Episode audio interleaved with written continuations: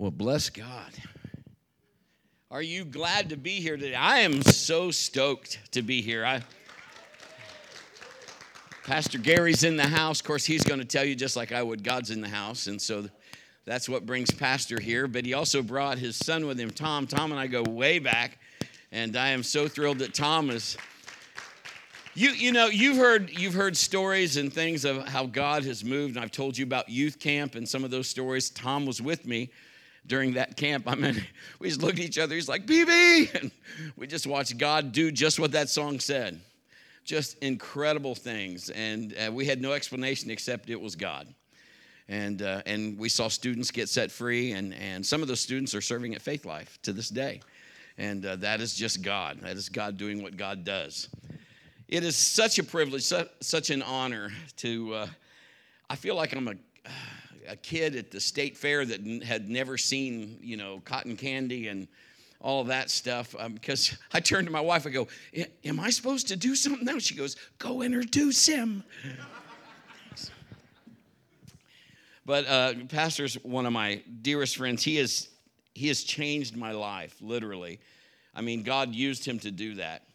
Uh, I remember when I met Pastor, uh, somebody had attended his church and said, "You need to you need to meet my pastor. You and him say a lot of the same things, but you say it the same but differently."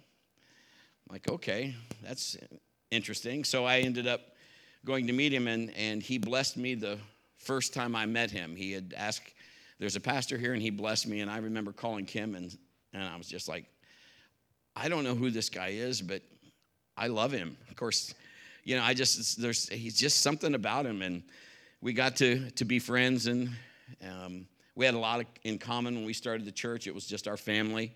He started his church; it was just his family. His family was the band. My family was the band. I get to play the radio. That's what I did. I can get most stations. I do a pretty good job at that. But uh, he just was so genuine and so transparent and and humble, and um, it just i know my wife and i were both just we didn't know. I mean like almost how to we hadn't seen it quite like that. And then he started talking to me about faith and i don't know if he'll he'll probably remember. He's got a he can remember everything. Um, he was telling me about faith hunt and that book is going to be it's out there on the table and i've probably given about 25 or 30 of those books away. That book really about changing my life because pastor was telling me he, he's a deer hunter. I'm a deer hunter. And so when he was telling me not to be disrespectful i was like okay sure. And uh, he was saying really it's, it's king god showed me the kingdom through deer hunting. And uh, so I, I told pastor the first time i said i'm going to try what you're saying. I'll let you know how it turns out He's not fazed by anything. He was just like, okay. So I did. I sowed my seed for the deer, prayed with my wife, believed I received when I sowed, put it on a note. And I've taught that here before, and I'm going to probably teach that again after the first of the year because it's a law and it works. The kingdom. It's just, we've taught you that. It's just amazing. So I go out to, to do that. And sure enough, exactly what I put on my seed on the check, that's what came.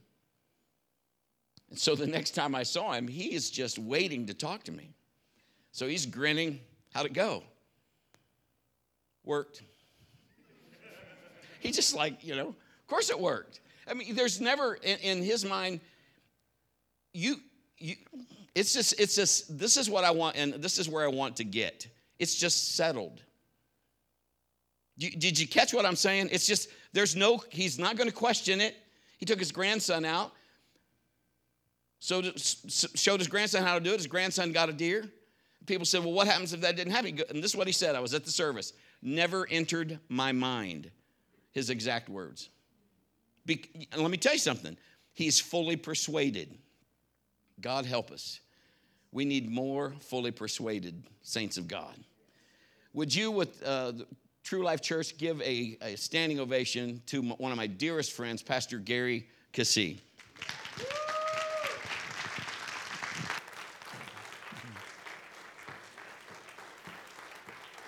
That's a, Bring back some memories there.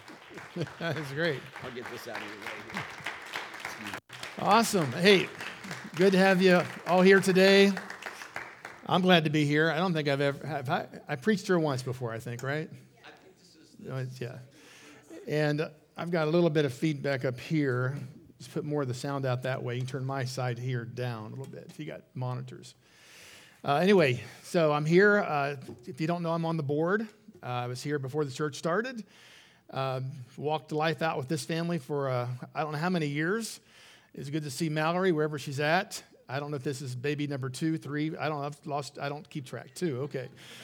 But uh, all my kids grew up with their kids, and so we had uh, a lot of stories together. And deer hunting's one of them, of course. But uh, what God does is the main story we talk about, the kingdom. So anyway, it's great to be here. Drenda sends her love, and uh, she couldn't be here today, but she will get up here. And I have her latest book out there. You might check it out. Uh, They're coming for your kids, and um, we'll get to that in a minute. Thanks, Dustin. But check it out, and they are a crazy time right now. But I want to cover some things. I know Pastor Brett teaches uh, a lot of these things, but how many know a review is important when you're in, in, the, in the battle? You need to review, uh, which he was, and that's what he does. Talking about, you know, you remember back on those victories. You remember back that youth camp, you know. So when you come up against a situation, you have history, and uh, you're not, uh, you're not uh, moved by it. You know what God wants to do. And so here's what we, I mentioned. I just thought of this. This is what I observe. Um, we do at our church. Your song you sang by, um, got to remember which one. Blake, what's his name? Yeah. And I wrote this down. I do this at our church because churches, we like to sing about what God does, right? It encourages us, and that's good. But I always tell, I tell Amy, I say, add, change one of the verses to not show me one thing he can't do. Because until you say, let what I do, you'll sing about what he does forever. It's only when you say, all things are possible for me. So I'll take a song like that and I'll say, Amy, I like, we like to worship God, of course. It encourages, but let's change one of that. Let's change one verse. Is there something I can't do? Are all things possible for me? Because we have the keys to the kingdom. You know that? Say what you lose, heaven can't show up until you lose it. So all things are possible for you. You say, oh, it's all possible for Jesus. Yes, we praise God, but see, he can't, you're his hands and feet. So I always tell my, I tell Amy, just change one of the verses to, so they take it, people receive it personally, that they understand that they, they have to release that. Nothing happens until that happens. Okay. So today's title is Seeing the Incredible, Enjoying the Impossible, or Living Life as a Spectator and Dreaming of What Could Have Been. And uh, so, you know, people love the Super Bowl. That'll be happening here. We've had, uh, well, I won't mention last week's football game. but uh, we were hoping to get there. But people love to clap and go to sporting events and cheer on the winner and be involved. And uh, that's great. You're meant, you're meant for that. You're designed for victory. That's why it appeals to you. You're, you think in terms of, of uh, having that. You, you, you aim your life, I mean, you think that way. You'd like to have that because that's how God made you. And so people clap, they go to games, but the, the issue is I've got to get people in the game of life. Okay, in the game of life, not just applauding someone else in the game of life or whatever game it is, but you need to understand who you are and your role and what God wants to do in your life. So, most of you know my story probably if you attend here. Pastor Brett probably tells it some of our, our life being broken and uh, tormented, in debt, nine years, uh, 10 maxed out credit cards, everything broken, little farmhouse broken, windows broken, t- duct taped, you know, living, living that way as a believer. And uh, tax liens, panic attacks, antidepressants, uh, no way to live life. In fact, it wasn't living life, it was torment. I call it hell on earth. Now, I'm a believer, but what was I believing? Well, I'm a believer. What are you believing? Well, I can tell what you're believing. What are you saying? Right? And I didn't know the things I know now, obviously. And so we lived in that place of torment for nine years. And again, I wish it was, you know, a day or a month, but uh, you don't have vision in that place. Did you know? I, I, did a stat the other day. I found this stat. I've been talking about it at our church. That uh, recent stat says 65% of Americans are totally hopeless about their finances. They can't even see themselves past their financial issues. 65%. Now, how is that happening? How can that be when we have a covenant of blessing? Well, I'll tell you how it is because people don't know how to enact that covenant. They don't know how to say and declare. They keep begging God. They don't know how to release heaven into their life. I know how it is because that's how it was in my life. I was sick, I was busted, broke, and everything else. I could read the stories in the Bible, but I, I could not see, I didn't know how to make them real. I didn't know how to bring them into my life. And so nine years lived like that until God began to teach us what will, will happen. Lamentations 3:17 says, I have been deprived of peace. I have forgotten what prosperity is. Listen, if you're living paycheck to, now this is no condemnation. Is it okay if I just talk like it's you're a friend and I'm coaching you? All right. If you're living paycheck to paycheck, like most people are, I mean, you're pinching pennies, you don't have a vision. Your vision is to make it through one more week. And until your vision changes, until I show you who you are and what God has already given to you, you'll stay there. See, I, I, went to Bible school. I had a degree in Old Testament. I went to a, a year of Bible school. I was spirit filled, praying the Spirit, uh, you know, loved the anointing of God, but I was broke and busted and not happy and going bankrupt and sick. Doctors even said, We don't even know what's wrong with you. It's going to be an interesting study to watch what happens to you. That's great. If your doctor says that, that's not good. Hopelessness was a way of life for us. Now, Drenda, she's positive. She, she always prayed and she believed God, but, you know, I didn't quite have that uh, background she did as much in, in some of the biblical truths. But fear will take you places you don't want to go. I'll tell you that right now.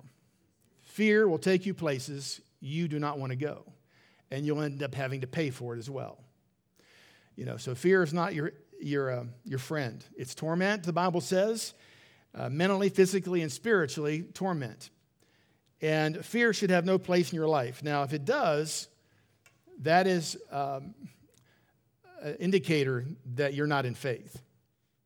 Fear and faith do not coexist. And if you find fear, it's like a thermometer. You have a fever. It's okay to recognize that. You, you need to recognize it's not supposed to be there, but you need to recognize that it's there, but you need to know how to handle it and how to deal with fear and how to replace it with faith. And so I'm not going to cover that in detail today, but our books have that. But you need to know what to do. You need to test your faith. Am I in faith? And if I'm not, what do I do? And don't, don't make any decisions when you're in fear. Because fear, back, fear wants to back up, not advance. And you'll always be backing up, and the devil will not stop there. He'll keep backing you up and keep backing you up. So, so understand that's how he, his, he's going to be doing. Deuteronomy chapter 30, 19, you've heard this verse many times. This day I call heaven and earth as a witness against you. I have said, this is God speaking to the nation of Israel before they go into the land. Uh, I have set before you life and death, life and death, blessings and curses. Now you choose life. Say, I choose life. That's your decision, all right? so that you and your children may live and you may love the Lord your God and listen to his voice and hold fast to him. For the Lord is your life, and he will give you many years uh, in the land he's promised. All right, so that even though it's not talking about, we're not going into the land of Israel, we have inherited a covenant and, and a, a place in God's house, and these promises apply. When I was at my lowest in those nine years, when, you know, it's interesting how we, we, we we design or we, we think we're doing okay if we learn how to rob Peter to pay Paul. You know, if I have a visa in my pocket that has room on it or whatever it is, we, we adapt into survival. We, we, we survive with uh, however we're dealing with it, but we we learn how to put up with things we shouldn't put up with. They become actually part of our, our, um, our life, and we, we don't see past those things. And so you have to recognize those strongholds as what this, the, Paul says they're strongholds in 2 Corinthians. They're strongholds, and uh, they're going to hold you back unless you recognize wait a minute, this is not supposed to be in my life. The Bible says this is what's supposed to be in my life. Why am I putting up with this? And so today I'm going to really kind of aim at why are you putting up with this? We're going to talk about that, okay? Oh, okay. Hey. I need some I need some yes and amens here because Yes simply says, I agree. You're putting your two cents in there. Say, I'll, I'll receive that. All right, so Isaiah chapter 9, we read at Christmas, and since it's almost Christmas, we're going to read that quickly today. Isaiah chapter 9, where I thought I had Isaiah marked there, but usually falls right open to it pretty close. There it is. Okay, so for us a child is born. This is 9, chapter, uh, 9 verse 6. A son is given, and the government will be on his shoulders, and he will be called Wonderful Counselor, Mighty God, Everlasting Father, Prince of Peace. Of the increase of his government and peace, no, he's called the Prince of Peace. Your life should have his peace that passes understanding. Amen. He will reign on David's throne and over his kingdom and establishing and upholding it with justice and righteousness from that time on and forever. All right. Now, at the end of those nine years when we were desperate, had run out of all options. There was no financial options left. My parents cut me off, friends cut me off. I have a frequent visit to the IRS office at 200 North High Street, know the address very well, where I try to negotiate not paying again.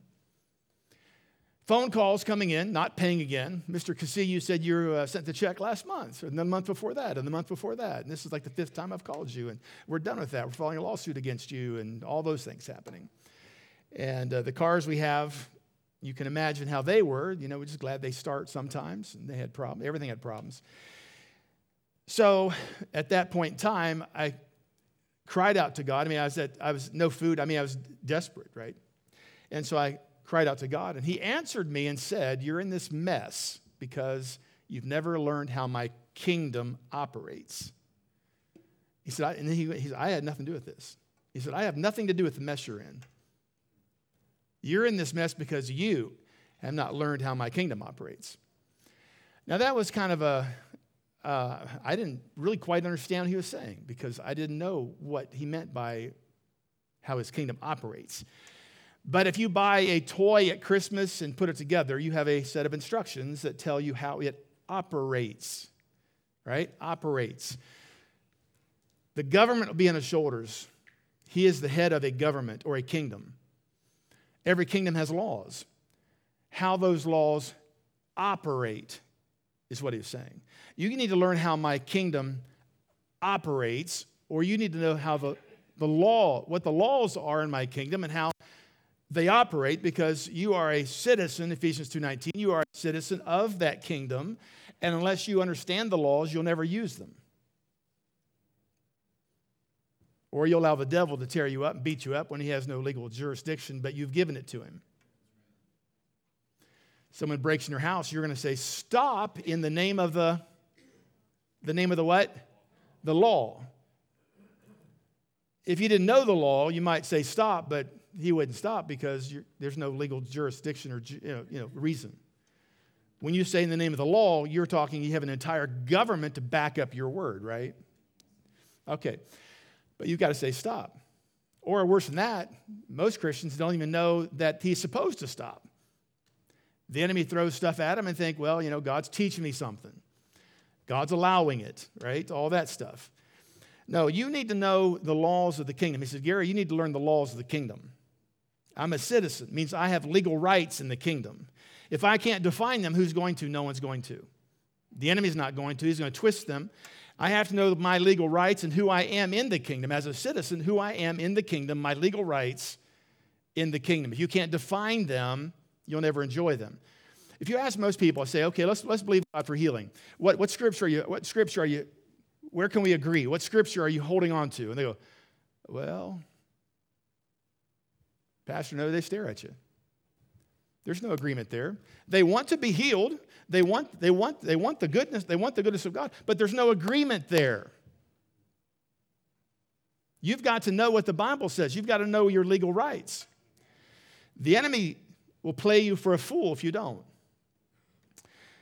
So it's a government, it's a kingdom. You got to learn the laws. And I've, I've taught this in my Revolution series for years and years and years because it changed my life. When I had a revelation that the kingdom was based on laws, I could learn those laws. That changed my life.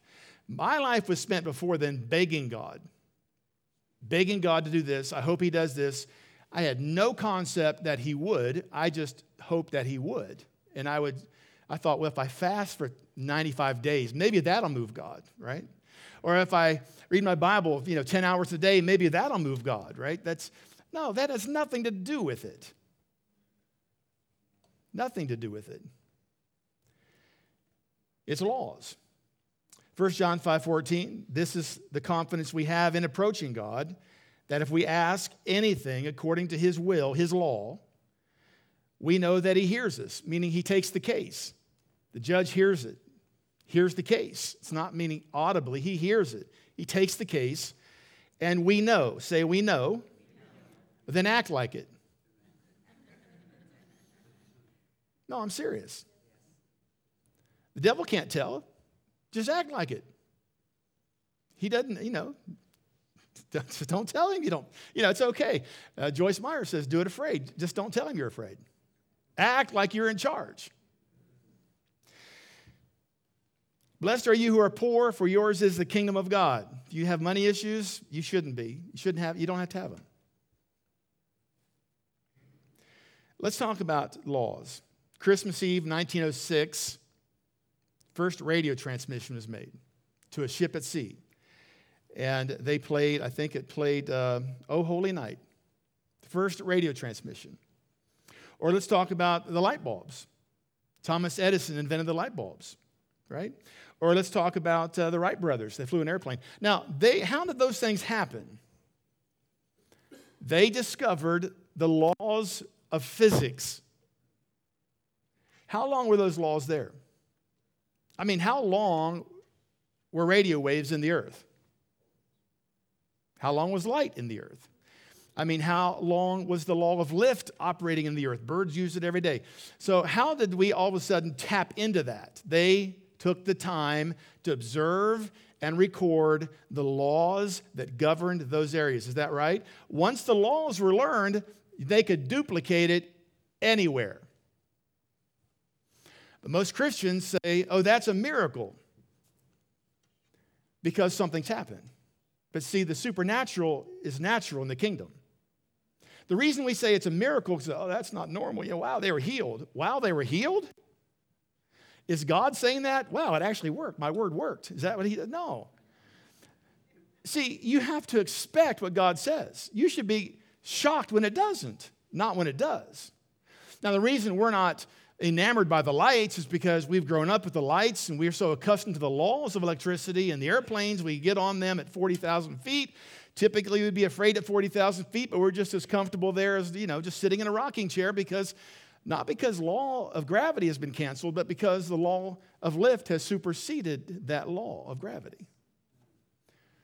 And that's what the Bible says. The law of life in Christ Jesus has set us free or supersedes the law of sin and death. See, when you understand, but see, people haven't experienced the law and have not renewed their mind to the law, what the laws are enough that they feel comfortable to sit and put their weight on them. But when you discover the laws and you make it your purpose to apply them, obviously you'll make some mistakes. You'll have to learn how they work. Thomas Edison, what they say, Pastor, 10,000, 5,000 times he tried to invent a light. I don't know how many times, but he knew he was heading down the right path. It's okay to make a mistake, but you've got to initially start out. I became a spiritual scientist. I looked at the stories and said, okay, why did the fish multiply? Why did the bread multiply? Why was that person, or how was that person healed? Because I knew in that story there were spiritual laws that were operating. I know that Jesus was not operating as the Son of God, he was operating as the Son of Man. That's why he had to be anointed at the River Jordan. Just as you're baptized, he had to be baptized. And so I know that the, there were laws operating there that I needed to understand. And I would look at those stories and say, okay, Lord, show me the laws that happened in that story that I need to understand because someday I'm, I'll need to know how to tap into that in, in whatever situation. Those things were always there. And they're always there with you now in the kingdom. I know you have seen this picture probably many times. I mean, I get the privilege of seeing some of you come down to Faith Life once in a while. But I'm going to put Amy's picture up again just to remind you Amy's before and after picture. And Sarah, they're, they're, my daughter, Amy, of course, she's the oldest of five. She leads worship. And uh, these pictures were taken eight hours apart, no photoshopping. Eight hours apart, She had a tumor in her abdomen, growing for a couple years. And uh, had seen, Amy had seen, traveled with me overseas, and had seen paralyzed people get up and go to work the next day. She had seen people healed of many, many things, but yet here, two years, this thing's growing. She had to overcome fear. She had to, even though you know things can happen, you must change that and get to the place you know they will happen. So Amy saw things. She knew that it was possible. God can do anything. But most Christians know that God can do anything and they just beg. But at least Amy had enough teaching in her life that she understood I have to get in faith where I'm fully persuaded and I'm not. And she knew what she had to do to get that, get that. And so she got to that place and she said, Pastor, I'm her pastor. Would you lay hands on me? I believe, according to James chapter 5, I'm believe I, uh, I received my healing. So he laid hands on her. Nothing happened that day. In fact, the next two weeks were the worst two weeks of pain she had. But she went to bed one night as she slept, went to bed on the left, and she woke up like the picture on the right. Nine pound tumor disappeared, 13 pounds. No, excuse me, 13 pounds in her weight disappeared, nine inches in her waist. Her back, put that up, her spine on the left, you see the huge mass. Her spine is twisted, knotted, and straight. The day, the week she was healed, we see her spine completely restored and rebuilt. I have been in church my entire life and had never seen something like this happen in the churches I went to. Why not? It's right there in the Bible. Put Alicia, my uh, Tim, my second born's wife, Alicia, here she is giving her story. She has a tumor the size of an orange in her abdomen. When she went to the James, they said, You have two months to live. Same thing happened with her. She had to walk that, that, that word out and replace it because you have to overcome that, right? You got to have. Now, you spend a lot of time here talking about that. The shield of faith can quench any fiery dart.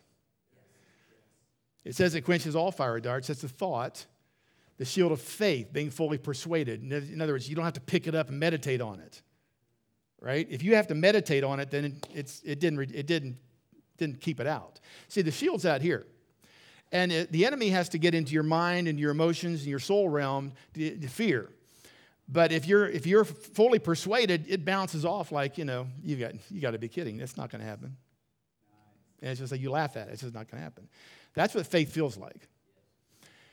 But, you know, when doctors are prophesying you have two months to live, that's pretty, pretty, pretty powerful, you know, right in front of you, right? And you got the evidence in your side, you got the pain in your side. I mean, talking to you. You have to know how to handle that stuff. But anyway, same thing happened to her. Disappeared as she slept. Neither one of them had any chemotherapy, any surgery, any medications. God healed them.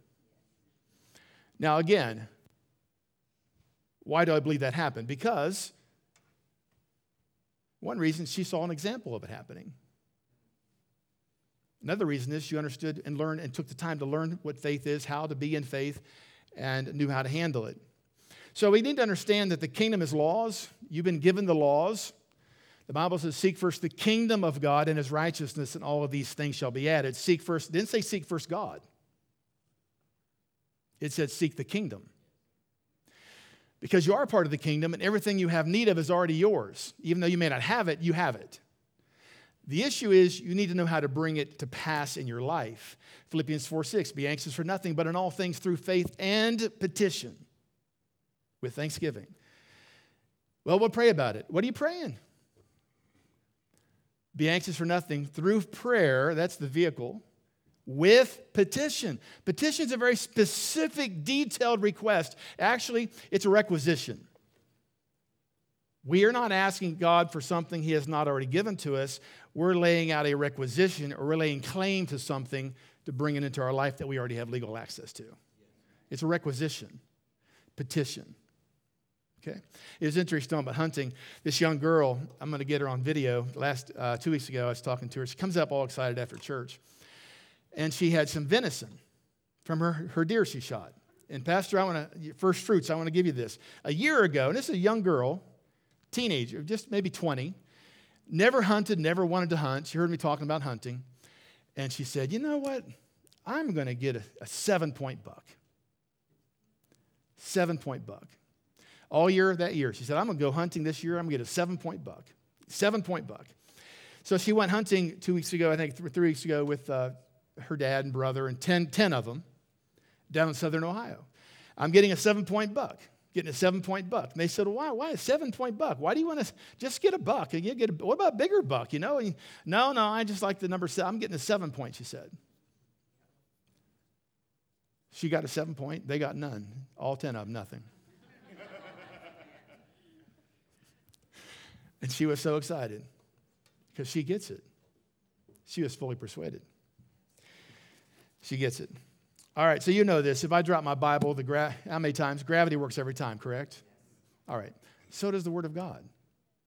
Works every time. Now, if I told you that a 1.2 million piece of metal would float, what would you say? I don't think so. Well, it does. It's called an airplane. So, how does it float? How does it fly in the air? When it weighs 1.2 million pounds, how does it fly? How does it float? Well, it's tapped into a different law. It supersedes. See, the law of lift supersedes the law of gravity. It didn't cancel it, but it supersedes it.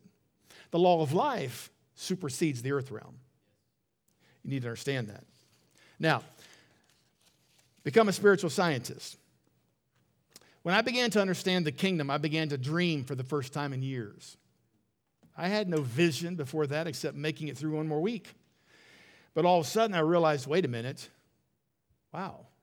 I began to think of doing, let's pay this house off. Let's do this. Let's pay these debts off. Let's, let's do that. God gave me a dream one night start a company. I don't know, that's been what? I don't know, 30, 25, 30 years ago that business is still producing hundreds of thousands of dollars a month. So that'd be nice. It wasn't my idea. See, God will talk to you. So when we began to learn the kingdom, now that company didn't start making that right then.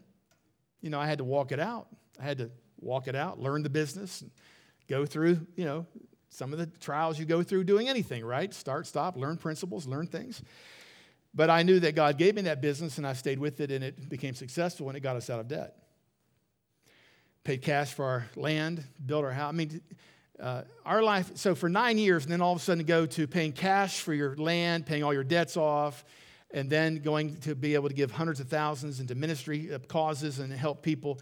I mean, that you got to understand that was like a, a. I mean, you had to like pinch ourselves. You know, that's how did you know how did that happen, right? When I look at all my friends that are Christians, they're all, they're just barely making it. I knew we had tapped into something that they weren't tapping into. But I knew that they should. I knew that it worked because, you know, for nine years I suffered. And so I knew it wasn't me. I would have already tried, to, tried that, right? But uh, God showed us how it worked. It's amazing. Today I'm a millionaire. My television show, Fixing the Money Thing. Who would have thought that back then? Back then, I used to think, what would it be like to have $100 I don't owe anyone?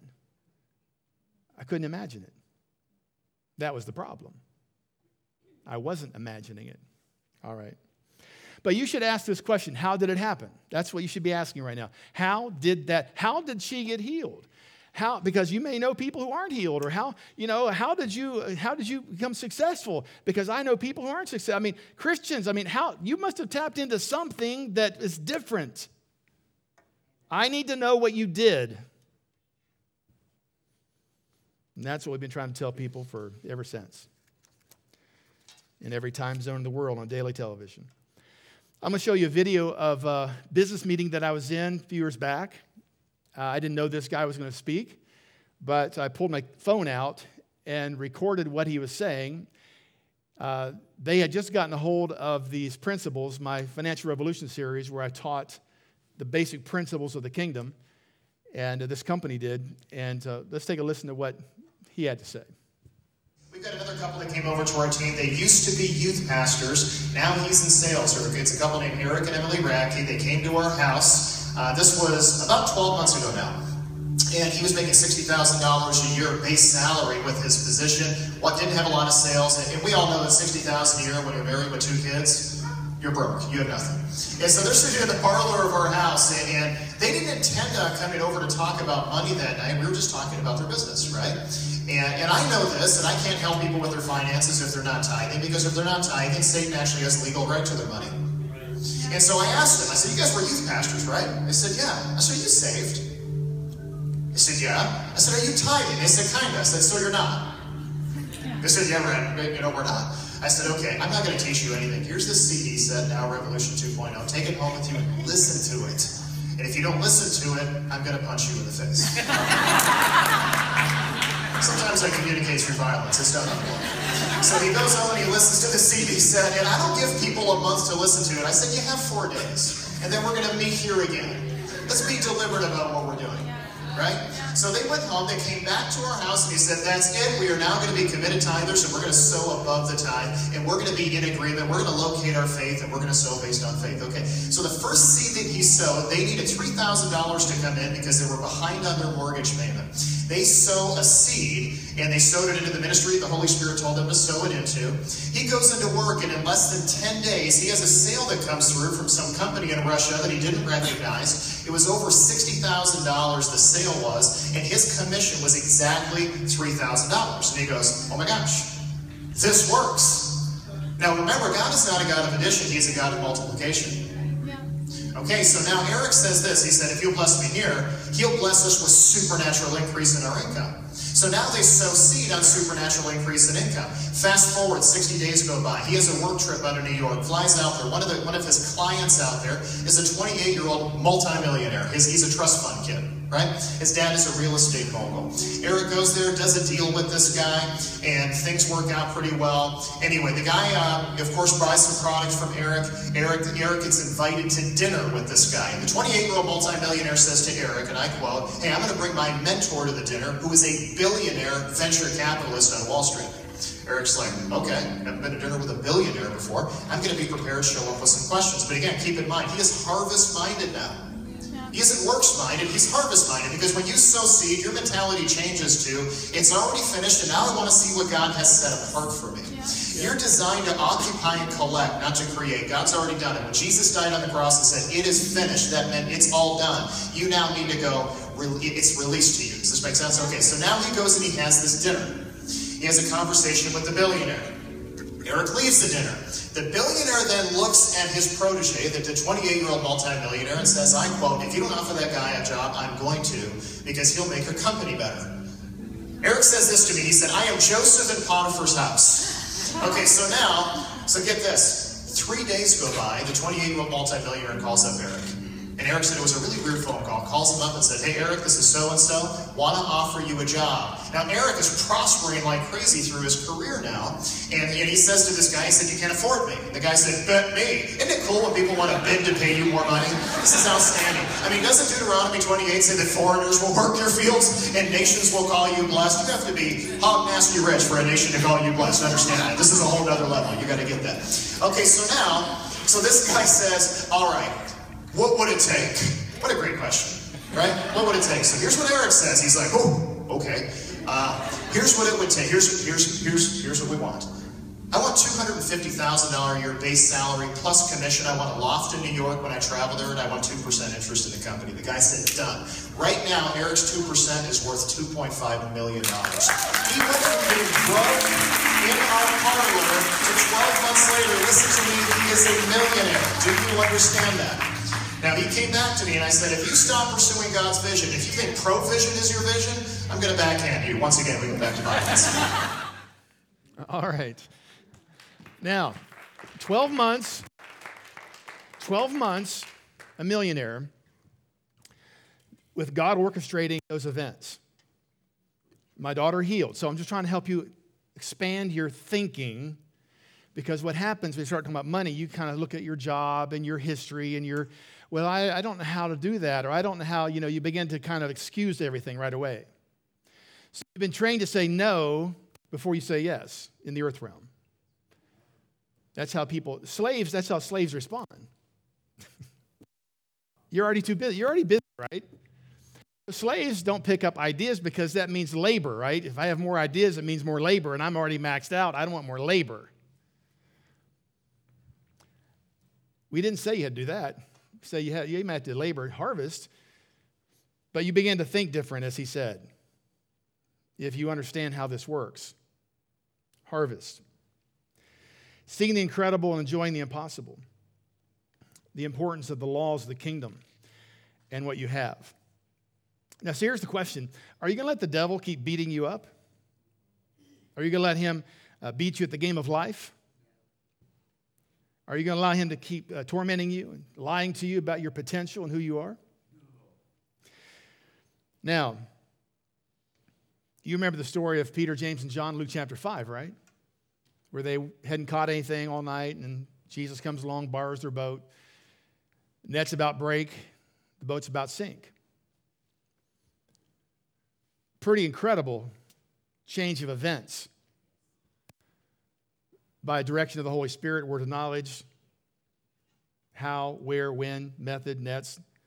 Jesus directed their steps to catch, and they caught all this fish. That is a picture of what the kingdom looks like. That's why they left their nets and followed Jesus. They were tired of the sweat system. The earth curse system is painful toil and sweat, Genesis chapter 3. And you can't quite run fast enough. You already know that. You are probably running hard now, and you know you can't get ahead. The system is not really geared to get ahead if you haven't found that out. Everyone wants your money. No one's telling you how to make or save the money. They're just, I mean, the banker's not going to tell you how to pay the debts off. The IRS isn't going to tell you how to pay the taxes off. It's all geared to capture your money. But I want to change the picture to the boats that are full. Change the picture to what the potential is, the possibility. But you've got to know the laws. It's interesting in Acts 23, there's a story there about uh, Paul. He had been captured by the Roman government, by a centurion there, and they were going to flog him. In chapter, 20, uh, chapter 23, verse 25, as they stretched him out to flog him, Paul said to the centurion, Paul said, everyone say, said, said. to the centurion standing there, Is it legal for you to flog a Roman citizen who hasn't even been found guilty. So here's a major key to keep you out of devil's territory. Is it legal? Is this legal? Right? When the centurion heard this, he went to the commander and reported it. What are you going to do? He said. The commander went to Paul and said, Wait a minute, tell me, you're a Roman citizen? Paul said, Yeah. The commander said, I had to pay for that privilege. Paul said, I was born a citizen. Verse 29 Those who were about to interrogate and flog him, it says, withdrew. What is it on the screen behind me? It will be. 29, Sierra, verse 29. Is it up there yet? She'll get it. Those who were about to interrogate him withdrew immediately. How fast? Immediately. How fast? Immediately. Do you want to be flogged? You better speak up. You better speak up. The first sign of that sickness, your sore, throat gets sore. What are you going to do? Well, I guess I better get the, uh, you know mouthwash. And of course, there's good things to do, of course. But when you put a plan in place to live with it, you've already said yes to it. What are you going to say? See, the first words out of your mouth shows them where your heart's at. Now, how are you going to stand? See, you've got to stand on legal ground. Is this legal in the kingdom? No. Jesus said healing's the children's bread. I'm not, I'm not going to receive this. Is this making sense? What are you going to say? And they withdrew immediately. In Luke chapter 13, we find a story of a woman who was healed. Uh, the Pharisees were upset at Jesus for healing this woman She was crippled, the Bible says, 13, verse 10 through 16. She couldn't straighten up. The Bible says that she was crippled by a spirit for 18 years. 18 years. Jesus healed her. And they were all getting upset with Jesus about healing her on the Sabbath. And he said in verse 15, You hypocrites, doesn't each of you on the Sabbath untie your ox and donkey from the stall and lead it out uh, to get water? Then should not this woman, a daughter of Abraham, whom Satan has bound for 18 long years, be set free on the Sabbath day from what bound her? Now you need to put your name in there. Then should not I, a son, daughter of God Almighty, who has given me a covenant of healing or a covenant of, of whatever it is, be freed from what Satan has tried to do or he's lying to me about. You understand? So, how long do you want to wait? 18? No, see, this tells us so much. Daughter of Abraham meant that she had a covenant. It was legal for her to be healed. The Old Testament had healing in it. She could have been healed then. 18 years. How long do you want to put up with the enemy's torment? How long do you want to put up with the enemy's lies? See, you're the key. It's not going to come upon you, it's going to come out of you. It's what you say, it's what you believe. All right. Nine years. I was suffering with panic attacks on those antidepressants, hopeless. When God began to get my attention with the kingdom, and he directed me to a book uh, by a man named Norvel Hayes at that time. I was being tormented by the spirit of fear. I was even so afraid to leave my house. But uh, Norvel Hayes, I'd seen him a few times, and the Lord said, I want you to get this book. And so I got it, and here's the story that uh, I read that God illuminated to me about his daughter's healing, if you don't know his story. But um, of course, he's gone on to heaven in 2018 now. But his teenage daughter had 46 growths on her body, like warts. And she was a teenager at the time, which of course is very traumatic to her. And uh, Norvel had been praying for her for years for these things to disappear. And I'm quoting now from his story. I heard him tell the story personally. But one day, as he was walking through this house, his spirit suddenly left his body. And he found himself in heaven and stood before Jesus. And Jesus asked him, How long are you going to put up with these growths on your daughter's body? Now, he'd been praying. He said he'd been praying and fasting for those growths for at least a couple years. Yet Jesus is saying, How long are you going to put up with those things? And Brother Norvel said to Jesus, What do you mean? I said, This is Jesus speaking. I said, How long are you going to put up with those growths on your daughter's body? If you will curse those things in my name, they'll die and disappear. If you'll believe and not doubt, just like I did at the fig tree, talk to it. That's a mountain in your life. Talk to it. Tell it what you want done, and it'll obey you if you do it in my name. Curse the roots of those growths. They will die and wither away and disappear if you'll believe and not doubt. Brother Norvel said, When I came back from heaven, I went straight to my daughter's room, laid my hands on her, and cursed those things. And 40 days later, they disappeared. He tells a story. She's getting ready to go to school. He hears her scream in their bedroom. She comes running out. And she said she was hanging some clothes up. And one moment she had them on her arm. And the next she hung up, they were not there. She didn't feel a thing. Now, the Lord used that story to impress upon me, again, what I'm trying to impress upon you is how long are you going to put up with it?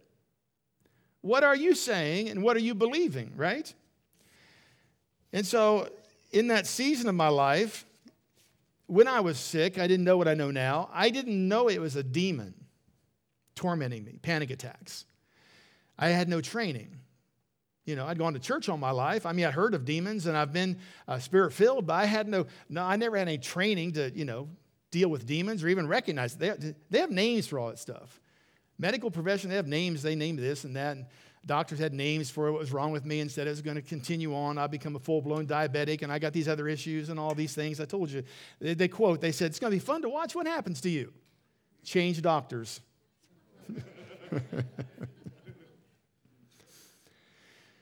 But one night, I was so desperate, I went down to World Harvest Church.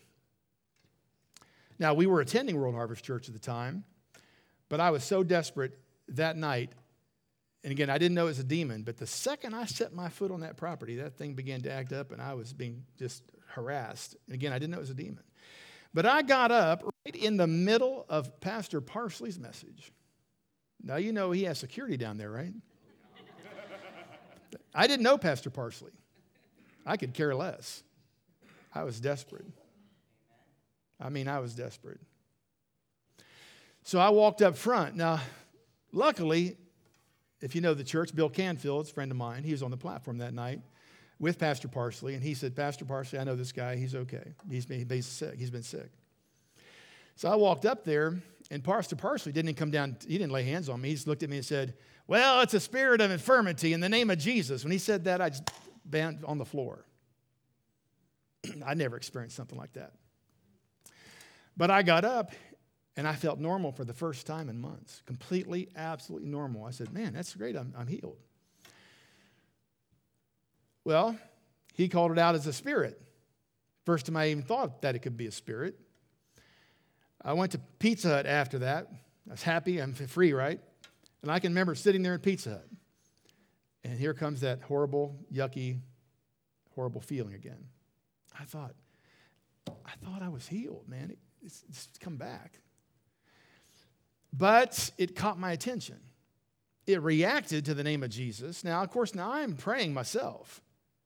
And I'm calling the name of Jesus. I'm claiming, you know, talking about healing, and nothing's happening. Well, Pastor, why isn't it happening? Because I'm not fully persuaded. I'm not in faith. That's why James chapter 5 call for the elders of the church, let them lay hands on you and pray the prayer of faith. Not let me just go through the motions of praying for you. If you ever need prayer, you make sure that person is a person of faith, meaning they can give you a scripture that they're standing on and they're in faith. But I caught, wait a minute, this thing responded. Said, so maybe two weeks later, I, I was praying in the Spirit because I kept praying about this, and it lifted again. But it came right back. But now I was on to something. Wait a minute, this thing is, I think it's a spirit. I think, I think that's what it is spirit of fear, torment.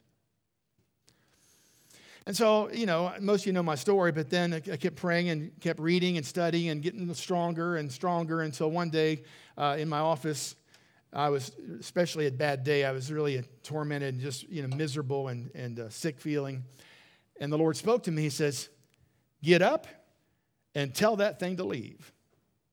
You get up and tell that thing to stop and to leave and here's what he added He said, Pay no attention to your feelings or your emotions.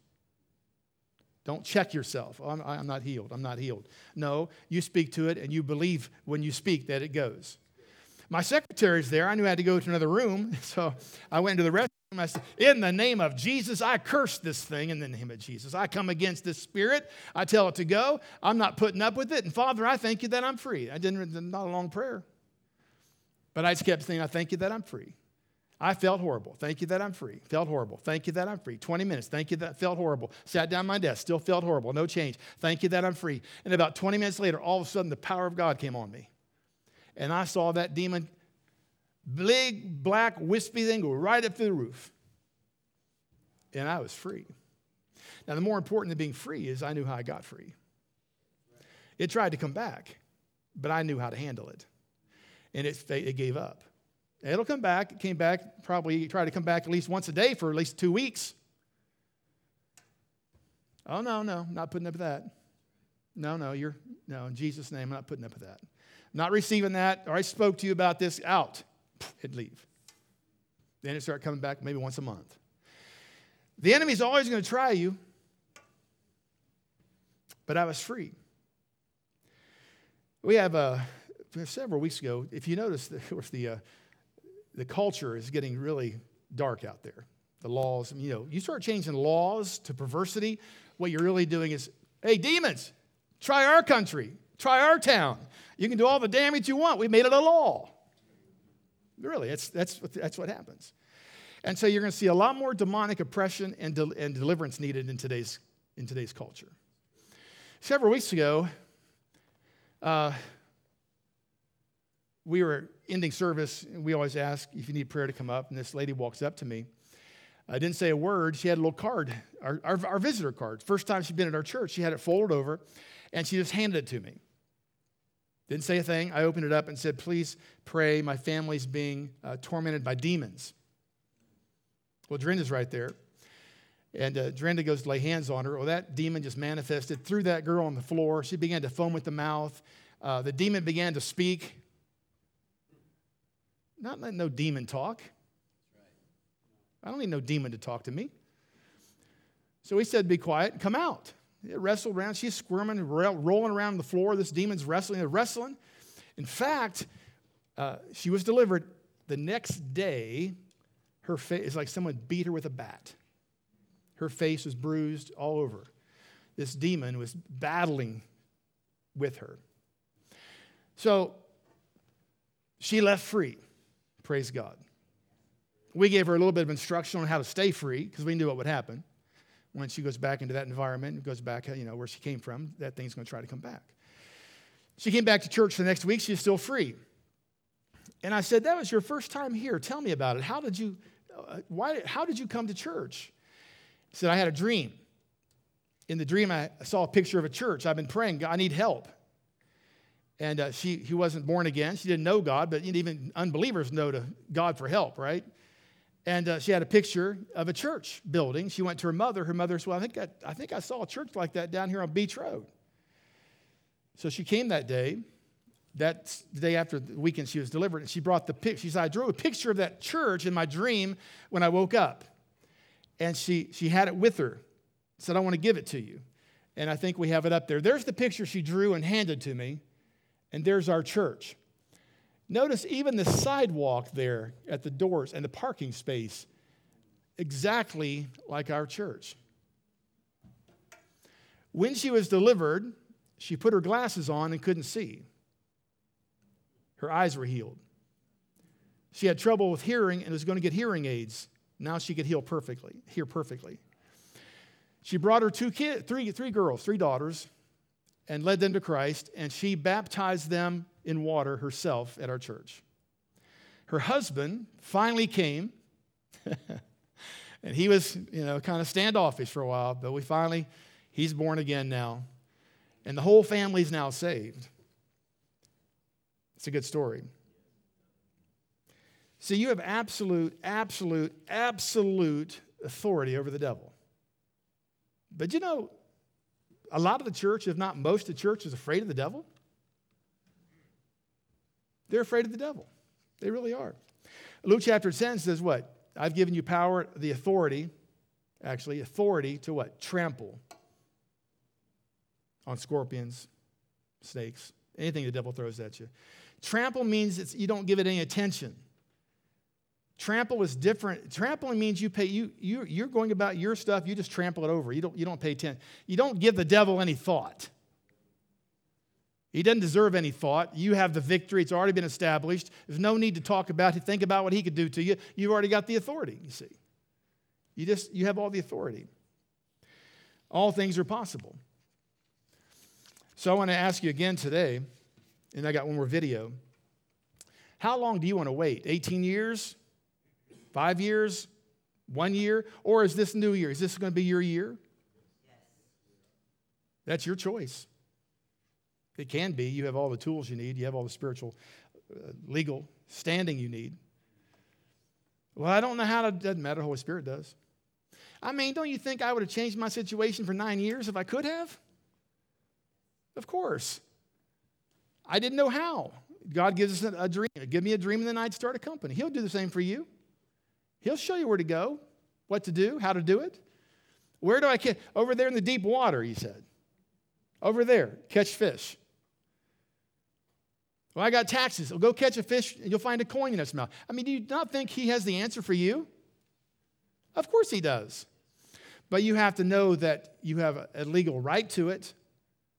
And what his word says about you, what his word says is already already yours. Stop the begging prayers. Stop it. It's unbelief. Stop it. It accomplishes nothing. No need to beg God for anything. He's already given you the kingdom. He's already given you the kingdom. He has given you the kingdom. You have everything, and you are seated with Christ in heavenly places on the right hand of the Father. You're a son and daughter of the house. You have the inheritance as well as the legal jurisdiction issues. So in Isaiah 9, his kingdom is established by two words justice and righteousness. How are you established? Justice. The word justice means administration of laws. You understand the laws. And righteousness. What are you going to allow? Right? You're going to establish yourself in the kingdom in your life on justice, what legally is yours, and righteousness, meaning that you know what is yours, but maybe more importantly, is you know what to reject.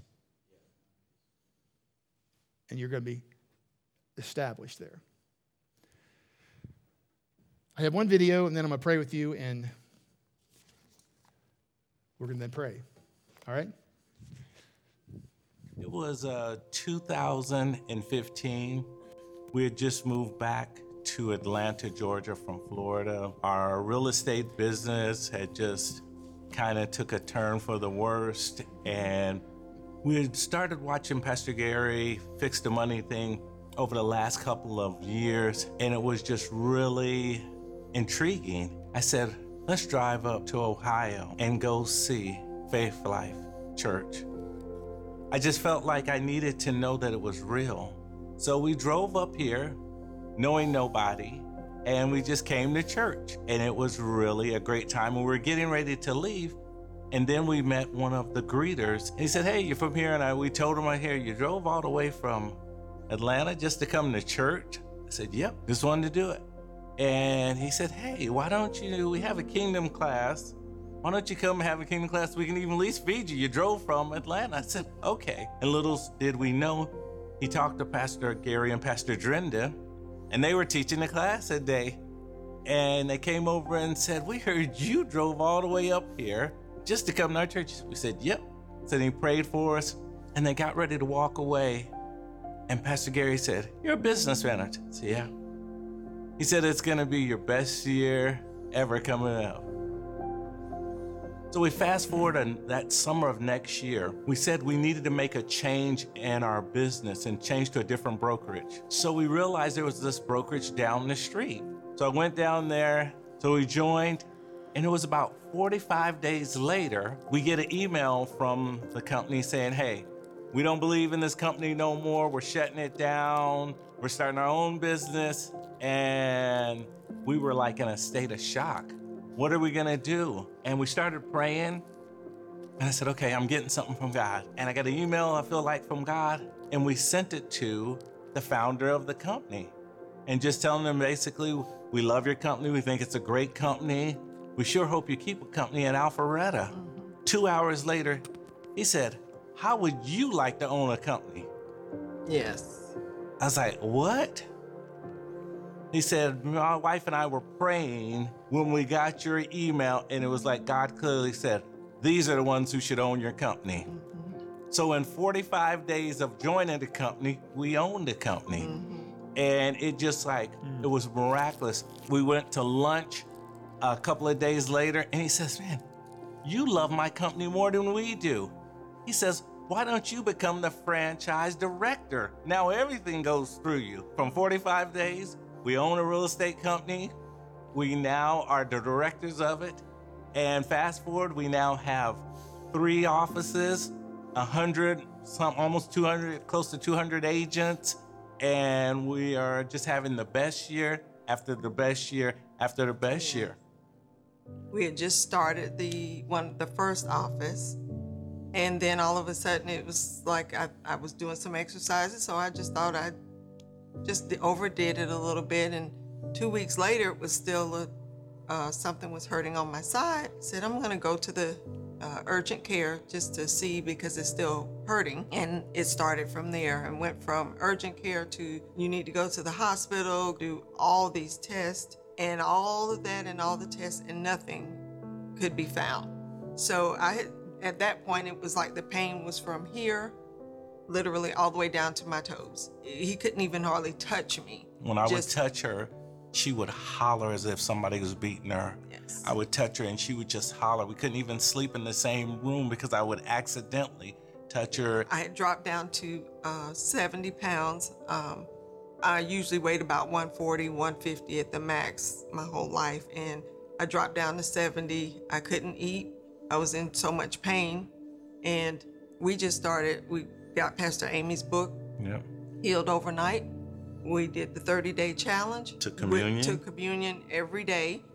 But we came into agreement and decided we're moving forward with what God has in store. God has already healed me over 2,000 years ago. It's it's a finish. It's done. It was just there was something that was blocking it, and it wasn't God. Um, it was it was something within me that was the the moment that I said, I shall live and not die. And that's the first step. I had to make it have that decision, not only just in my mind, but in my heart. And to know that I know that I know I've already been healed. Progressively, she got her appetite back. Mm-hmm. That was amazing for us. And it gave so much encouragement for our daughter because being a chef, mommy's eating my food again. Mm-hmm. And more, and now she's not stopped eating and she's just, you know, and just going more and more. As you see, so I've, I'm about, at this point, I'm about a, close to 160 pounds. I've gained all my weight back and then some. And I'm so thankful for that in itself. And now I'm not walking with a cane. Kingdom life is for us. And we want to advance. So when Pastor Gary was talking about kingdom advance, we want to advance the kingdom as well. That's part of our mantra, if you will. That's, that's the Yeah. purpose. Mm-hmm. Our, our lifetime goal is simple. We just simply want to demonstrate and expand the kingdom of God. Mm-hmm. So simple. Mm-hmm. We've been there when religion didn't work. We've tried and it was not working. And it seemed like things were hopeless. But when we found the kingdom that was always there, it's like now we have an unfair advantage. We feel sorry for the world because they like they don't have the secret we have. All you need is the kingdom. One experience will change the rest of your life, your children's life, and the generations to come. That's right. Amen. All right, stand with me today. By the way, I want to mention this. Uh, we have my uh, five set books uh, down there. You're wondering what, the, what I would do. You need to become a student. Uh, the, the five sessions that teach the basics of the kingdom are, are right here called uh, Your Financial Revolution. Uh, we do have in CD form as well, but you need to understand what is in these books if you want to duplicate the kingdom. And we have other books there too that are helpful. Drenda's latest book's out there as well. But right now, talk to you about you. And I want you just to bow your heads with me. Maybe, maybe this is all new to you I, if you're visiting here, but uh, these things are normal. These things are normal and should be expected as normal in the kingdom. But we need to understand how the kingdom operates. So let's say today you're here and maybe you don't know Jesus. Maybe you come from a background of religion, like I did. And uh, we don't need more religion, that's for sure. But we do need to know the God that made us and his kingdom, which he's invited us to be part of. If you're here today and you say, Pastor Gary, I would like to make a decision for Christ, the Bible says whoever calls on the name of Jesus has that legal right to become part of his kingdom and a son and daughter of his house. And it's not complicated. You don't have to go through some kind of religious hoops. You just need to receive it by faith in the name of Jesus. So if you're here and you say, Pastor, that's me, I want to make a decision this day to change my life, to call on the name of Jesus. Just put your hand up if that's here. You're here today and you say, That's me. Anyone here? Do I see one? Yes. I see a few. Yeah. Amen. Couple. Thank you. Amen. Another one. Yes. You see, who would say no to God if they know that He's good and they know that He does exactly what the Bible says? Who would say no to that? No one. Now we're going to pray for others as well. And maybe you would say, you know, after being here today, I realize that I am I'm cutting myself short. That I have allowed myself to believe whatever's been told about me to me, what my parents said about me or friends or whatever. I've allowed others to shape the form in my mind of who I am. And uh, I'm, I'm, I'm going to make that change. I'm going to study the Word of God. I'm going to find out who I am. I'm going to find out how the kingdom operates. And I'm going to have the victory that God has designed me to have in life. I'll be an example to those around me, what the kingdom looks like and how it operates. And if that's you, you say, That's me today, I'm to make that decision, raise your hand. Say, That's me. I'm going to have a fantastic 24, and I'm making a decision to change how I do things. I'm going to learn the kingdom. I'm going to become a, st- a spiritual scientist. And uh, as a body of believers, we're going to invade this area with demonstration and truth to set people free. Amen. Let's all pray together with me. Say these words with me. Say, Father, you said in your Bible that if I call upon the name of Jesus, that you'll receive me Make me brand new on the inside. Fill me with your Holy Spirit. Teach me how life's supposed to work. I need that. So today I say yes. I want my name recorded in the Lamb's Book of Life.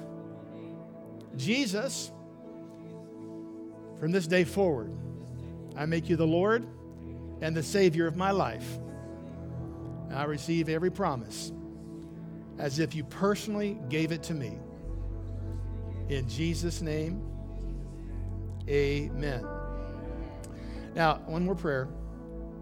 I'm going to pray over you. If by chance there's anyone here that's on antidepressants or is having panic attacks, I know the hell that that is.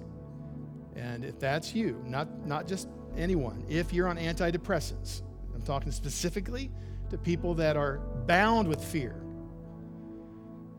It can come many ways trauma, different things cause people, you know, we can get caught in that web of fear.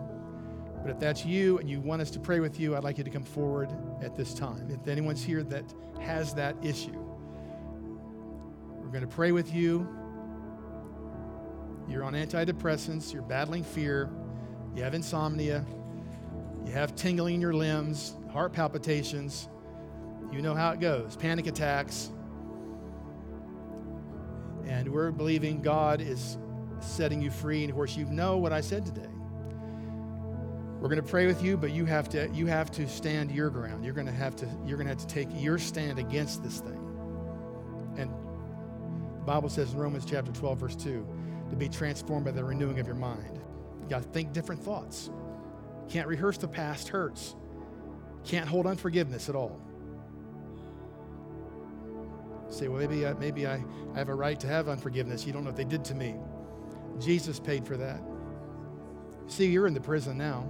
Unforgiveness holds you prisoner. There's nothing in nothing holding a grudge is going to help you.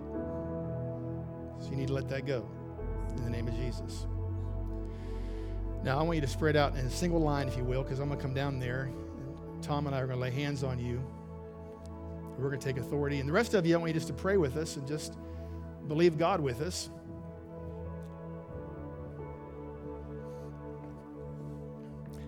Because I hate the spirit of fear. And hate's a strong word, and it's not strong enough. In Jesus' name, I bind that spirit lying to her. I thank you, Father. She's free. Say, I'm free. I'm free. I'm free. I'm free. In Jesus' name, I am free. I'm free. I am free. Thank you, Father, for that.